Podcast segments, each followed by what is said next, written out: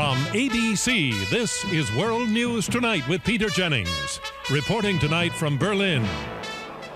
From the Berlin Wall specifically, take a look at them. They've been there since last night. They are here in the thousands. They are here in the tens of thousands. Berlim, a capital da nova Alemanha unificada, está tomada pelo povo.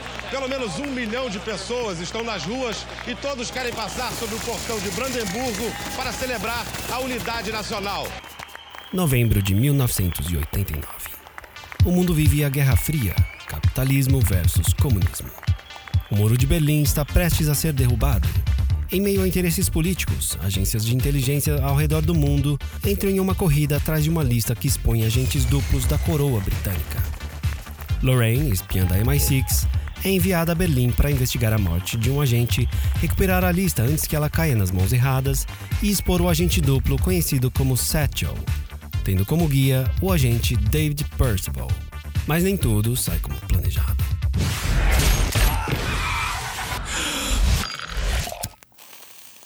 Berlim. O que aconteceu, Lorraine? No episódio de hoje, 10 motivos para você assistir Atomic Blonde, o primeiro projeto de David Leitch como diretor depois do sucesso de John Wick, mostrando que a era dos filmes de ação liderados por mulheres chegou para ficar. Eu sou o Thiago e você está ouvindo o novo Cinecast, uma produção Podbox. Obviously. God, I think I love you. That's too bad. Atomic Blonde, dirigido por David Leitch, ex-dublê e coreógrafo de lutas, co-diretor do primeiro John Wick com Chad Stahelski. Estrelado por Charlize Theron, James McAvoy, Sofia Boutella, John Goodman e Eddie Marsan. Baseado na graphic novel The Coldest City, de 2012. Os tempos mudaram e filmes embaraçosos como Electra e Young Flux não acontecem mais. A era de bons filmes baseados em quadrinhos já se estabeleceu graças à saga Vingadores. Filmes como Mulher Maravilha, Aves de Rapina, Viúva Negra e, claro, Mad Max Fury Road provaram aos grandes estúdios que as mulheres já tomaram seu lugar na indústria. E se você gostou de Kingsman, vai ficar de cara com esse filme. Aqui vão 10 motivos para você assistir Atomic Blonde, recém-chegada na Netflix. Número 10. A introdução do filme vai te segurar pelas próximas duas horas. E já passa todo o clima do filme com muita ação, trilha sonora boa e pitadas de humor. Número 9. O filme é uma grande homenagem aos anos 80, e a direção de arte neon, cores e fotografia são um deslumbre visual. Você não vai conseguir tirar os olhos desse filme. Número 8.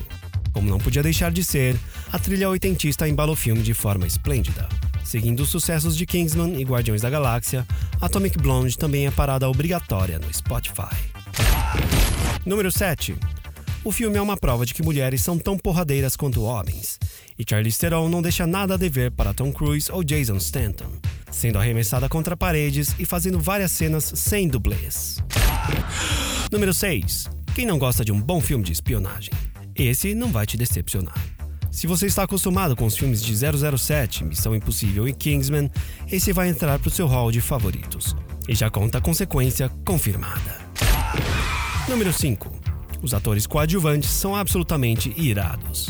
James McAvoy, Sofia Boutella e John Goodman estão incríveis no filme. Palmas para John Goodman, que aparece quatro vezes, mas te deixa apaixonado logo na primeira cena. Aguardamos seu Oscar, John. Número 4.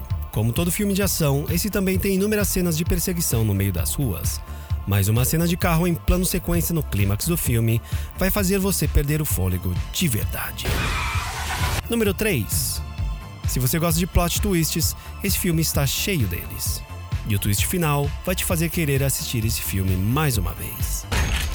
Número 2. É um filme de Charlize Theron. Ponto. Número 1. Se você ainda acha que só Jack Chan consegue fazer cenas elaboradas de luta, dar cambalhotas e golpes de jiu-jitsu, ainda não deve ter visto John Wick.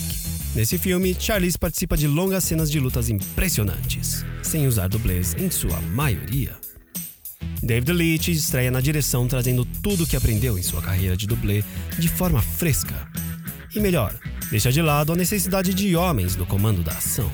Então, se esse filme passou batido por você quando estreou, aproveita a quarentena para apreciar esse novo capítulo do cinema de ação, onde a luta não é mais pela igualdade de sexos. Ah, e como todo bom filme de espionagem, esse filme tem muitos detalhes e nomes. Você pode acabar se perdendo no plot. Então, depois de assistir, aproveita para ouvir o novo Cinecast Final Explicado, onde eu explico filmes que explodiram a nossa cabeça.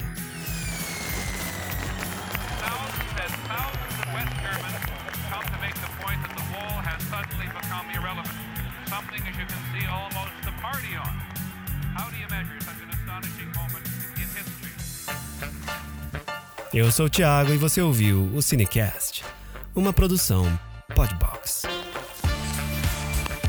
Você pode acompanhar o Cinecast no Instagram pelo arroba CinecastPod. Se você gostou, compartilhe, apoie seu podcast local. Ouça o Cinecast e muitos outros na Podcasteria, o feed da Podbox com uma seleção especial para nunca faltar novidade na sua semana. Obrigado pela audiência e até o próximo episódio.